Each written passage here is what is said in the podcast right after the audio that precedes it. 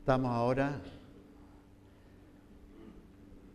por octavo domingo tratando este tema, los tiempos que vienen. Preparación para la cristiandad, del cuerpo de Cristo, que sepa qué es lo que viene.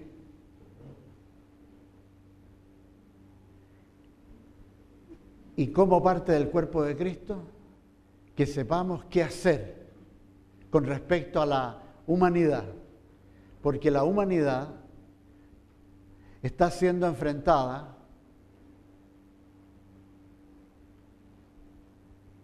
a un gran cambio de parte del trato de Dios, como ha sido en estos dos mil años, en que la gracia de Dios ha sido derramada a la humanidad de una manera como no lo ha hecho Dios antes. Pero esa gracia va a ser derramada de la manera que la conocemos solamente hasta que Jesucristo venga a buscar a su iglesia para reunirse con ella en el aire, lo cual, conforme a muchas profecías, puede ocurrir en cualquier momento. Las naciones, ya por un plazo de aproximadamente 50, 40 años, han estado experimentando un movimiento del Espíritu Santo sin precedentes, mayor incluso que el gran movimiento pentecostal de principios del siglo XX. Y así multitudes en todas las naciones están llegando a Jesucristo. Eso es algo que Dios soberanamente está haciendo por su voluntad, alcanzando a millones de personas. Y nosotros somos una expresión de lo que Dios ha hecho en los últimos 25 años en Latinoamérica, que ha levantado congregaciones tal como esta, en todas las grandes ciudades. Congregaciones unas más grandes, otras más pequeñas, pero que tienen ciertas características en común y que es el nombre de Jesucristo es exaltado. El Espíritu Santo opera en estas congregaciones dando testimonio de Jesucristo. Existe cierta uniformidad con respecto a la manera como se alaba, al orden de las reuniones. Y así uno puede ver hoy día en Vietnam, puede ver en Bolivia, puede ver en Perú, en Chile, en China, en Estados Unidos, en Guatemala, en Costa Rica, congregaciones que adoran a Dios tal como esta, incluso con alguna de las mismas canciones, como un botón de muestra de lo que Dios está haciendo a nivel global. Pero eso va a tener un fin. La cristiandad expresada como ahora la conocemos va a tener un gran cambio. Porque cuando venga Jesucristo a buscar a su iglesia, la presencia real del cuerpo de Cristo, lo que es el cristianismo genuino, se va de este mundo. Y el trato de Dios a la humanidad cambia radicalmente. Y el paréntesis que Dios ha hecho en el trato con su pueblo, Israel, ese paréntesis que ahora tiene casi dos mil años, donde todos los gentiles, aquellos que no son descendientes de Abraham, Isaac y Jacob, han podido entrar, han sido injertados al árbol de vida, han sido injertados, pero ese paréntesis se va a cerrar. Y nuevamente Dios comienza a tratar a su pueblo para llevar a multitud de su pueblo a la gloria. Pero en medio de gran tribulación, en medio de mucha persecución y sufrimiento. Y cuando se cierre ese paréntesis, igual va a seguirse predicando el Evangelio. Va a haber una predicación bastante distinta como es ahora, en la cual en algún momento ángeles van a predicar el Evangelio. En algún momento Dios va a levantar de su pueblo 400 mil, más o menos, como el apóstol Pablo, predicando el Evangelio. Eh, va a haber profetas al nivel de los profetas del Antiguo Testamento, así como Moisés, así como Elías, predicando en Israel. Va a ser muy distinto a como es ahora. Y cuando Dios cierre ese paréntesis en el cual ahora vivimos, Él va a permitir que haya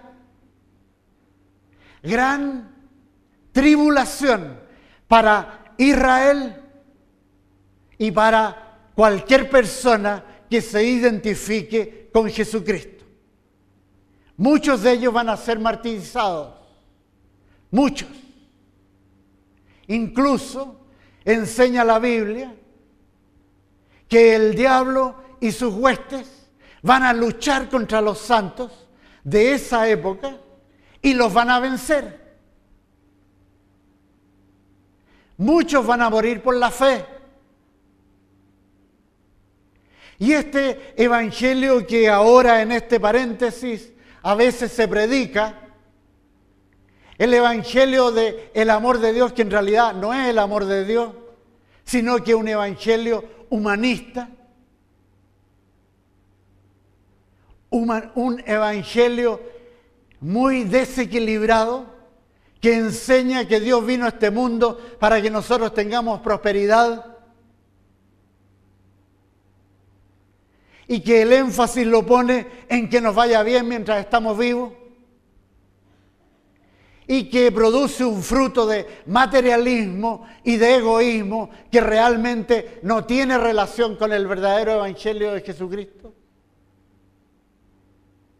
Eso va a desaparecer. Porque el que realmente no esté con el Espíritu Santo va a perecer sin esperanza. Las cosas lo que viene al mundo, advierte claramente la palabra de Dios, para esta época histórica va a ser difícil y más difícil. Es una época en que los cristianos deben realmente tomarse del Espíritu Santo. Una época en que la realidad de la relación con Jesucristo va a ser crucial. Porque ya Dios ha dispuesto de que el espíritu que opera en el mundo, que es el espíritu de anticristo, también ataque a la cristiandad. Y así nosotros vemos que el espíritu del mundo y los valores del mundo están entrando en la iglesia esta misma iglesia que está siendo tocada por el Espíritu Santo.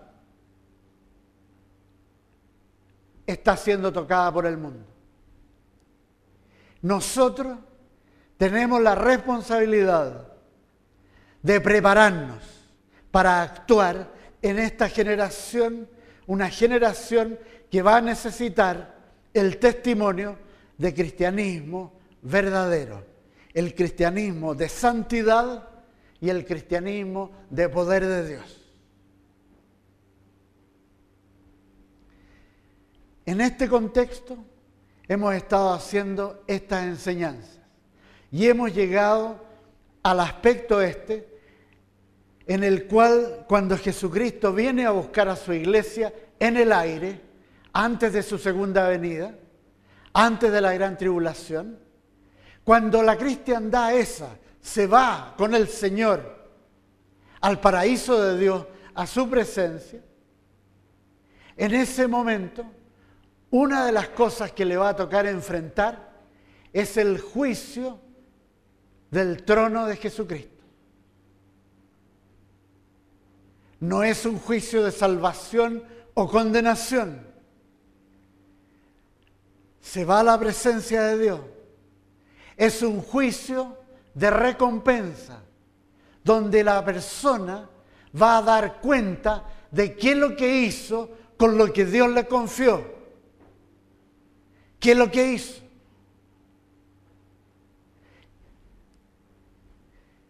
Y dice en Hebreos capítulo 9, haciendo referencia a esto, entendiendo que hay diferentes juicios para diferentes personas, en diferentes condiciones, en diferentes momentos.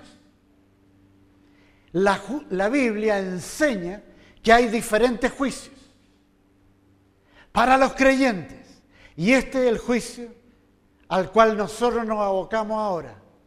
Lo que dice Hebreos 9, 27 y 28.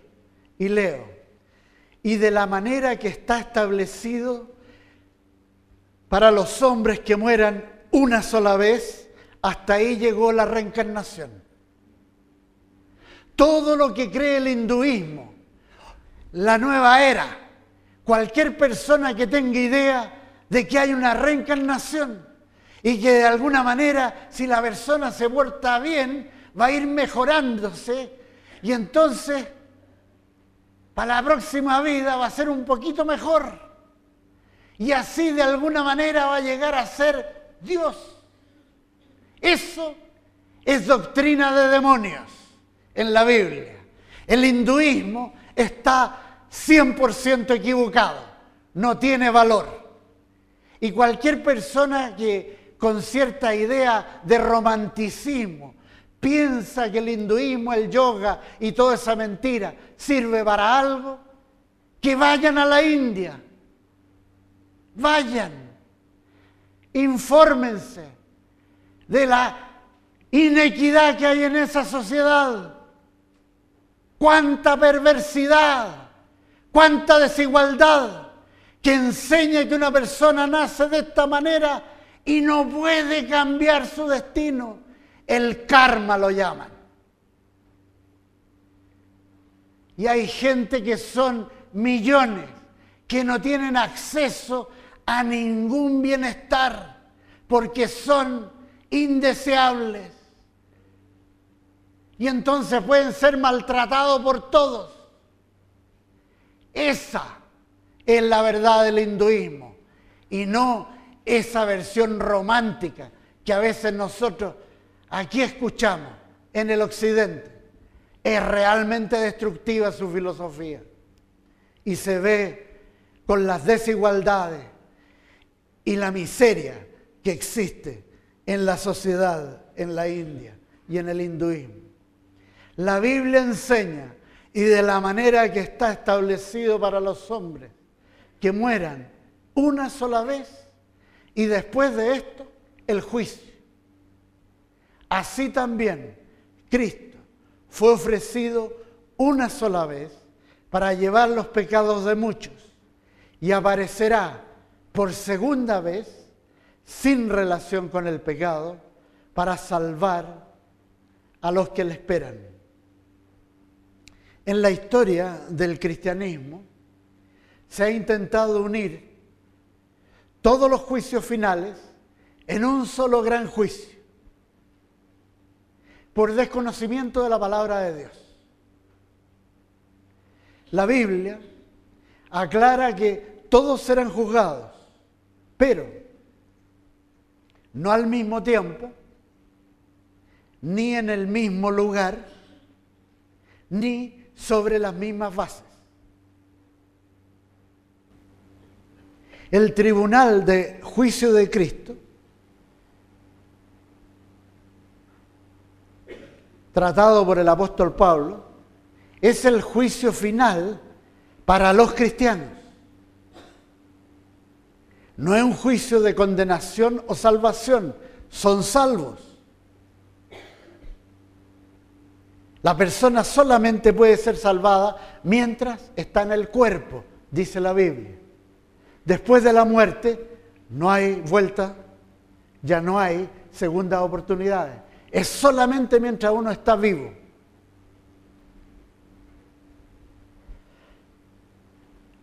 Los cristianos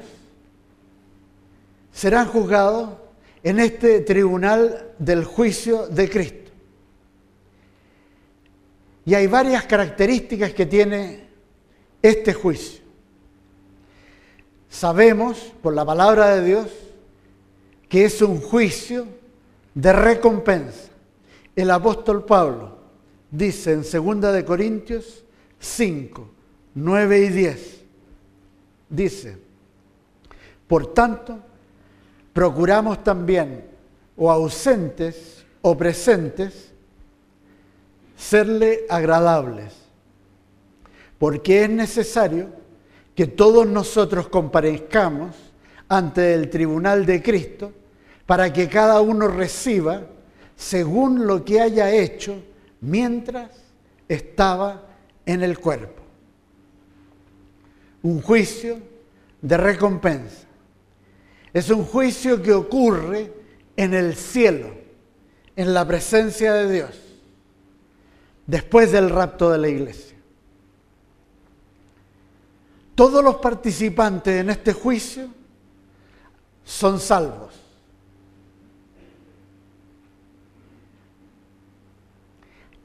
Aquí Dios no se ocupa del pecado, sino de la recompensa. Por el bien que ha hecho todos los salvos mientras estaban en el cuerpo, mientras estaban vivos y eran parte del cuerpo de Cristo aquí en la tierra. Son juzgados por sus obras que son importantes las obras de fe. La obra que ha hecho todo creyente con lo que recibió de Cristo. Si son justas, si son dignas, son agradables a Dios o son indignas, son desagradables a Dios. Y así la persona recibirá o no recompensa. El apóstol Pablo, para este juicio, usa tres analogías. Primero, la figura de un mayordomo, aquel persona a la cual se le ha confiado bienes de su amo, de su dueño, para que los administre.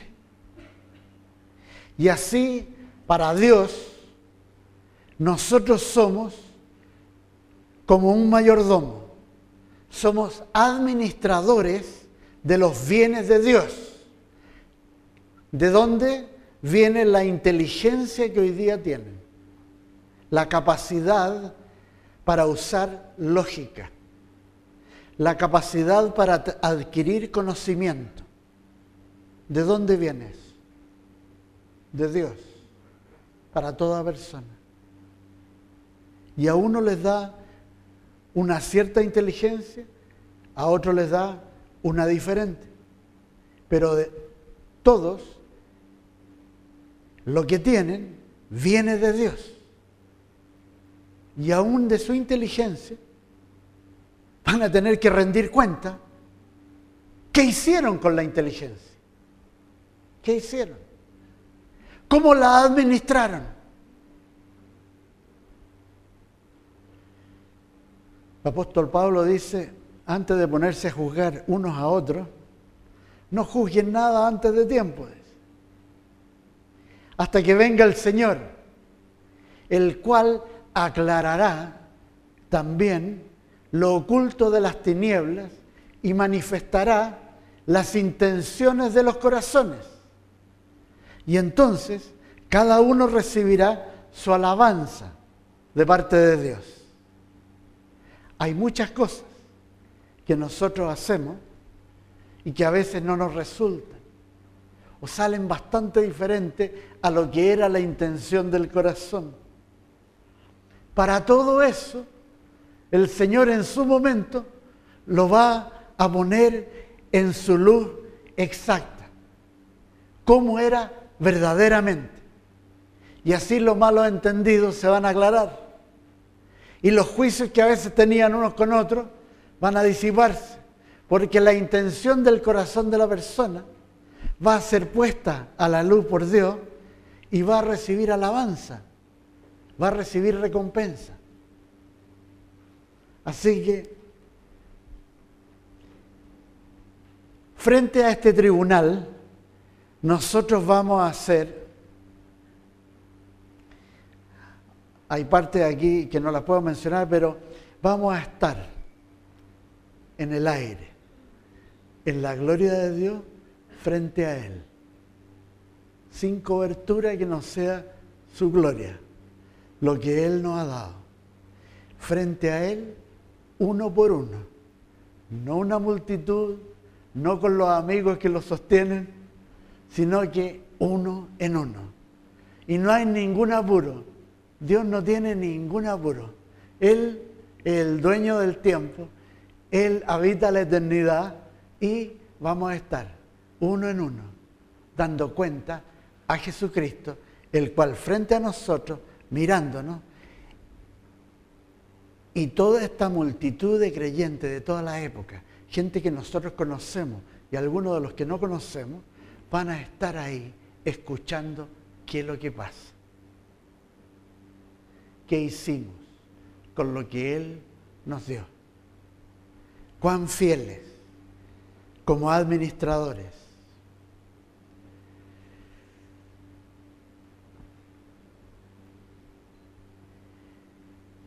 Tremenda responsabilidad. Esto va a ocurrir. Va a ocurrir. Por eso, mientras estemos en el cuerpo, es muy importante, si pecamos, arrepentirnos, confesar nuestro pecado. Y Él que es fiel y justo, nos perdona y nos limpia de toda iniquidad. Que no haya pecado oculto, que sea lidiado, que caminemos en santidad, no solo por la recompensa, pero si uno piensa de que va a estar delante de toda esta multitud,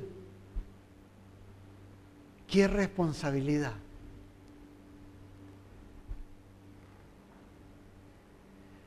Por ejemplo, el Señor nos va a preguntar que demos cuenta el tiempo que Él nos dio. Cada día tiene 24 horas. Eso significa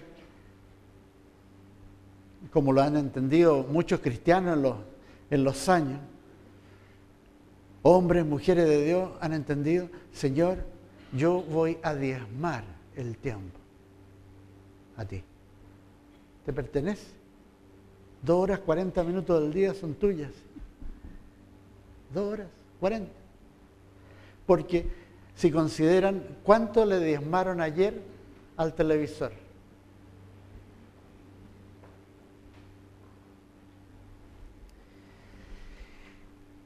las fuerzas, mientras tengamos fuerza. Yo realmente, gracias Señor por las fuerzas que me da. Gracias Señor. Gracias Señor. Nunca en mi vida he estado enfermo, a no ser con esas enfermedades de niño, la alfombrilla, la peste cristal, todas esas cosas. Pero nunca he estado enfermo, realmente. Señor, nunca operado de nada. Gracias Señor. Gracias Señor. Voy a tener que rendir cuenta de lo que Él me dio de la fortaleza, todo eso. Los dones espirituales, recibimos el bautismo del Espíritu Santo y el Espíritu Santo nos dio dones. Estamos usando los dones. Eso es el anhelo de nosotros. El anhelo del Espíritu Santo. Que lo que Él ha puesto como depósito, úsenlo. Úsenlo. Algunos de ustedes a veces no usan los dones porque tienen temor a equivocarse. ¿Cómo voy a dar una palabra a alguien? Si me equivoco y quizás era mío, no era de Dios. ¿Se equivocó alguna vez el apóstol Pedro? ¿Se equivocó? ¿Se equivocó chico o más o menos grande? Grande. Y fíjense cómo el Señor le, lo saca adelante. Apacienta a mi oveja. Y el apóstol Pedro escuchó eso y realmente lo hizo. Entonces, Él ha puesto dones espiritual en usted, úsenlos. Úsenlos no solamente aquí en la iglesia, úsenlo también con la gente en el mundo, úsenlo. Si Dios los ha puesto en esta generación para que ustedes hagan la diferencia y lo que es propio del cielo, lo que es gloria y poder del cielo, que sea manifestado con ustedes. El Señor no va a esperar por otra persona, los tiene a ustedes háganlo.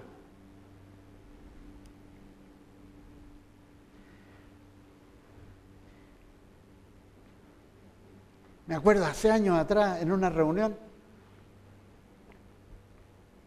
pasaban muchas cosas extrañas en esa reunión, estaba lleno de gente, estábamos ahí alabando al Señor y todo, y de repente yo veía que había una persona que partía de la parte de atrás, un señor, empezaba a correr, a correr, a correr, a correr, pasaba corriendo por aquí adelante. Yo no decía, ¿qué es lo que va a decir? Nada, estaba feliz nomás. Corría, corría, corría, corría. Eso era todo lo que hacía. Pero parece que eso como que abrió una llave, algo, y entonces otros ya se atrevían a hacer otras cosas. Canto y cosas. Lindo.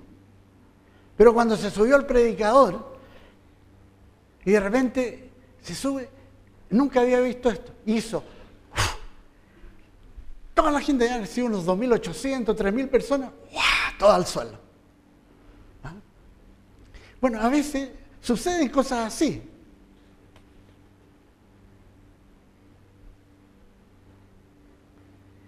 ¿Qué dones ha puesto el Señor en ustedes? ¿Qué dones? Úsenlo. Enciérrense con Él si tienen dudas. Enciérrense con el Señor.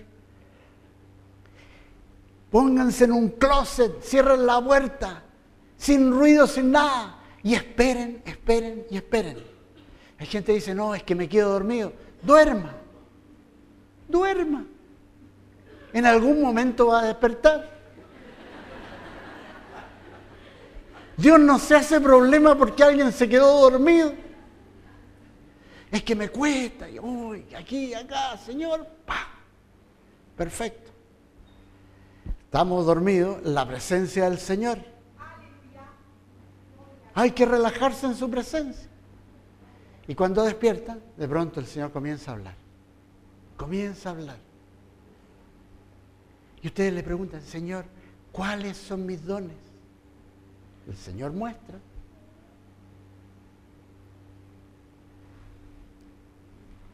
Es súper entretenido estar con el Señor. Siempre hay sorpresa. Oh. El apóstol Pablo ah, también da esta analogía con respecto al, al juicio este. En primera de Corintios 3.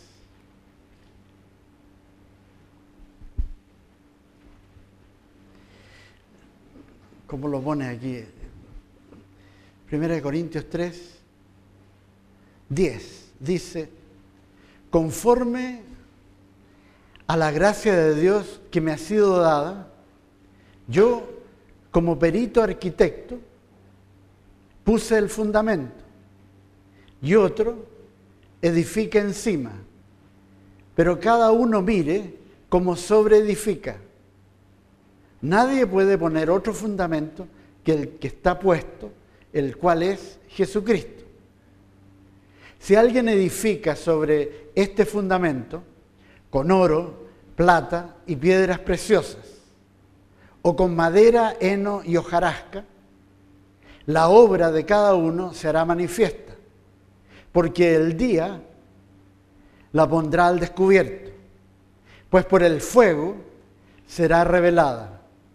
La obra de cada uno, sea la que sea, el fuego la probará. Ahí es la presencia de Dios. ¿Qué es lo que hizo uno? Hizo algo para la gloria de Dios. ¿Lo hizo para la gloria de Dios? Eso es como el oro. En la Biblia muchas veces aparece el oro usado para reflejar la gloria de Dios, como era en el templo, en el tabernáculo. Lo que nosotros hayamos hecho, a veces puede ser algo muy pequeño, pero hecho para la gloria de Dios va a tener recompensa.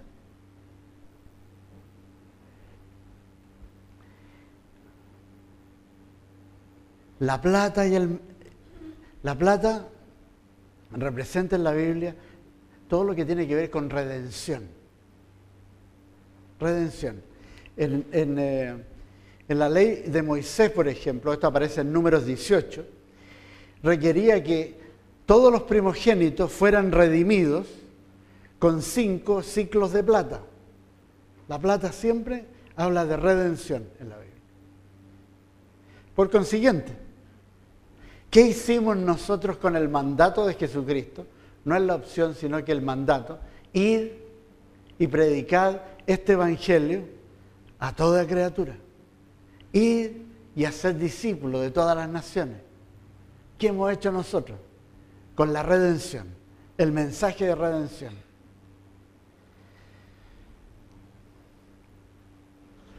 Hay gente que a veces se hace todo tipo de problemas, porque no, ¿cómo?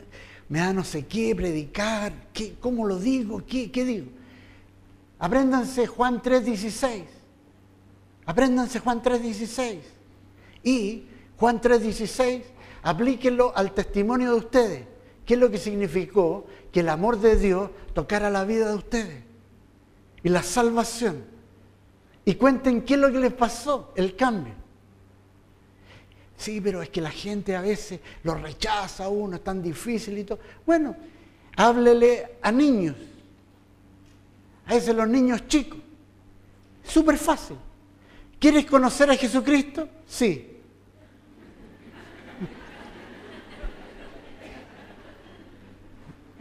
¿Quieres abrir tu corazón al Señor? Claro. ¿Quieres orar conmigo? Ya. Súper complicado.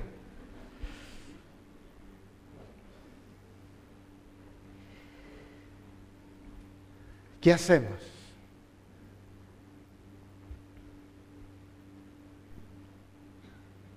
Cualquier acto que nosotros hayamos hecho de fe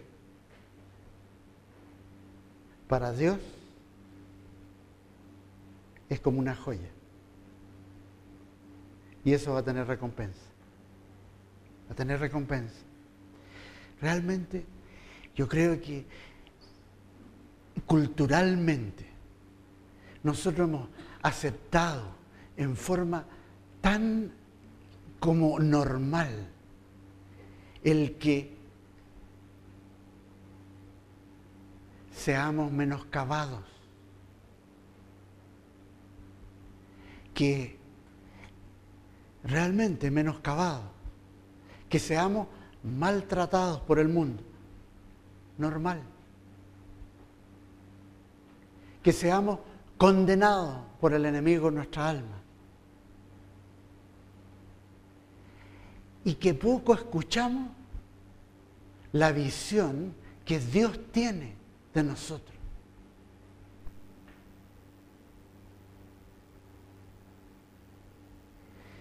Él dice que cuando Él nos hizo, no dejó nada, nada sin hacer. Y a veces el mundo viene y nos complica tanto porque usted no es tan inteligente. Oh, ¿Alguien alguna vez ha sentido poco inteligente? Oh, me acuerdo una vez, años atrás en la universidad, que tomaba un curso de literatura, porque tenía que tomarlo. Y toda la gente que participaba ahí tenían PhD, magíster, qué sé yo, y yo era el único que no. Y hablaban a un nivel de escritores y todo. Yo nunca supe en esa clase realmente cuál era el tema. O sea, de sentirse, pero la nada misma. Oh, no sé cómo saqué el curso, no sé. El mundo nos hace pensar así, disminuido. Y el Señor, no en una expresión teórica, sino que Él dice que Él es la verdad, Él habla verdad y se relaciona en verdad con nosotros. Y Él nos llama amados. Amados. Entonces cuando lleguemos a su presencia, somos amados. Amados y lo que hayamos hecho va a tener recompensa de parte de Él. No sabemos cuál va a ser la recompensa.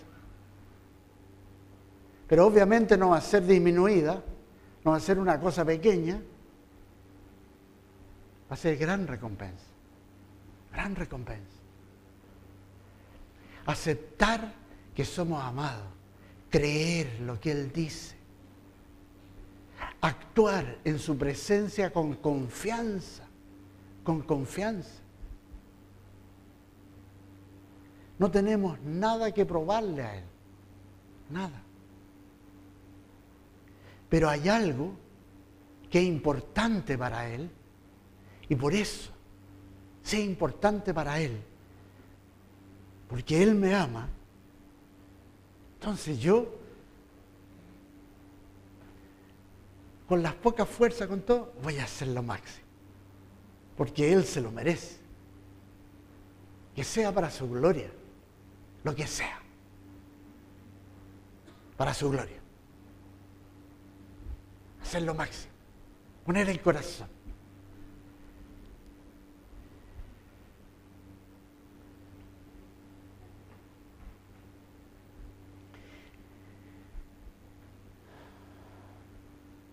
Quiero realmente.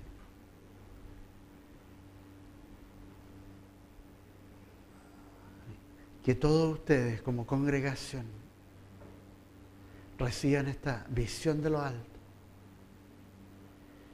que van a su presencia y que lo que ahora estén haciendo es importante para Él.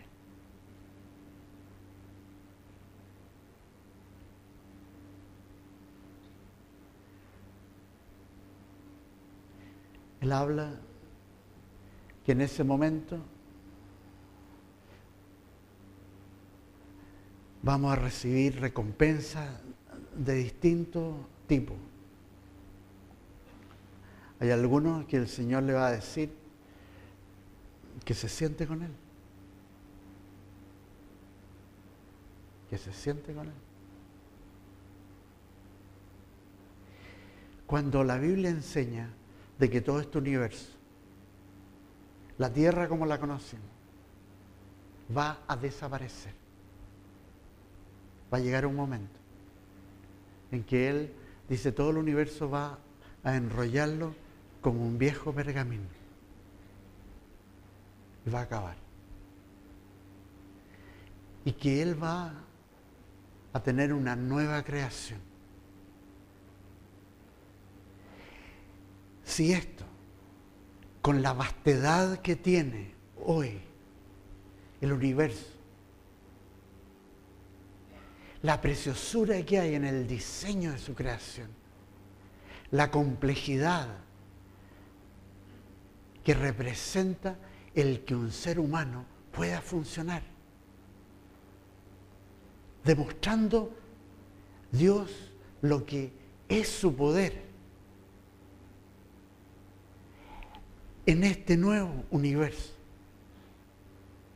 donde no va a haber el envejecimiento, el decaimiento, no va a haber los resultados del pecado, no va a haber transgresor, no va a haber transgresión, no va a haber maldad, ninguna de esas cosas. Va a ser un mundo perfecto. Y en ese mundo nosotros vamos a estar con Él. ¿Qué significará la recompensa? ¿Qué significará? No lo podemos ni siquiera imaginar, pero que va a ser grandioso y va a ser bueno, va a ser precioso.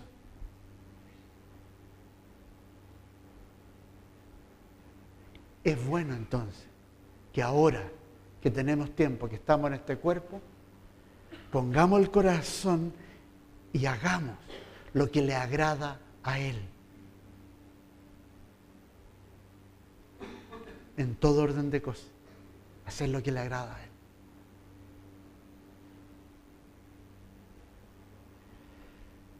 Porque el corazón de Dios. Y eso es lo que yo, en una muy, muy pequeña forma, puedo captar. El corazón de Dios es que ustedes tengan gran recompensa. Señor, bendice a tu pueblo, Señor. Derrama, Señor. Fortaleza, Señor. Derrama entendimiento. Señor, abre oportunidades para que puedan desarrollar los dones para que puedan ser usados por Jesucristo en esta generación. Señor, donde haya barreras, donde haya dificultades, te pido, Señor, que caigan esas barreras, que las dificultades se subsanen, que lo que está oprimido, que sea levantado, En el nombre de Jesús, Señor. Que se abra una calzada pacífica, Señor, en la cual camine cada uno de esta congregación, Señor. Que puedan compartir aún en este día, Señor, con otras personas de tu bondad, de tu amor, de tu justicia, Señor.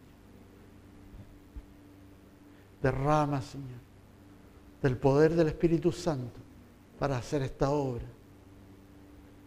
Porque el tiempo es corto y somos parte de esta generación. Gracias Señor. Bendice, bendice Señor. Y si hay cualquier persona que ha estado deprimida, que ha estado desesperanzado, que ha estado mirando sus limitaciones. Señor, que en este día reciba aliento de los altos, revelación, que contigo no hay, no hay depresiones. Gracias. Amén. Amén. Terminemos alabando al Señor.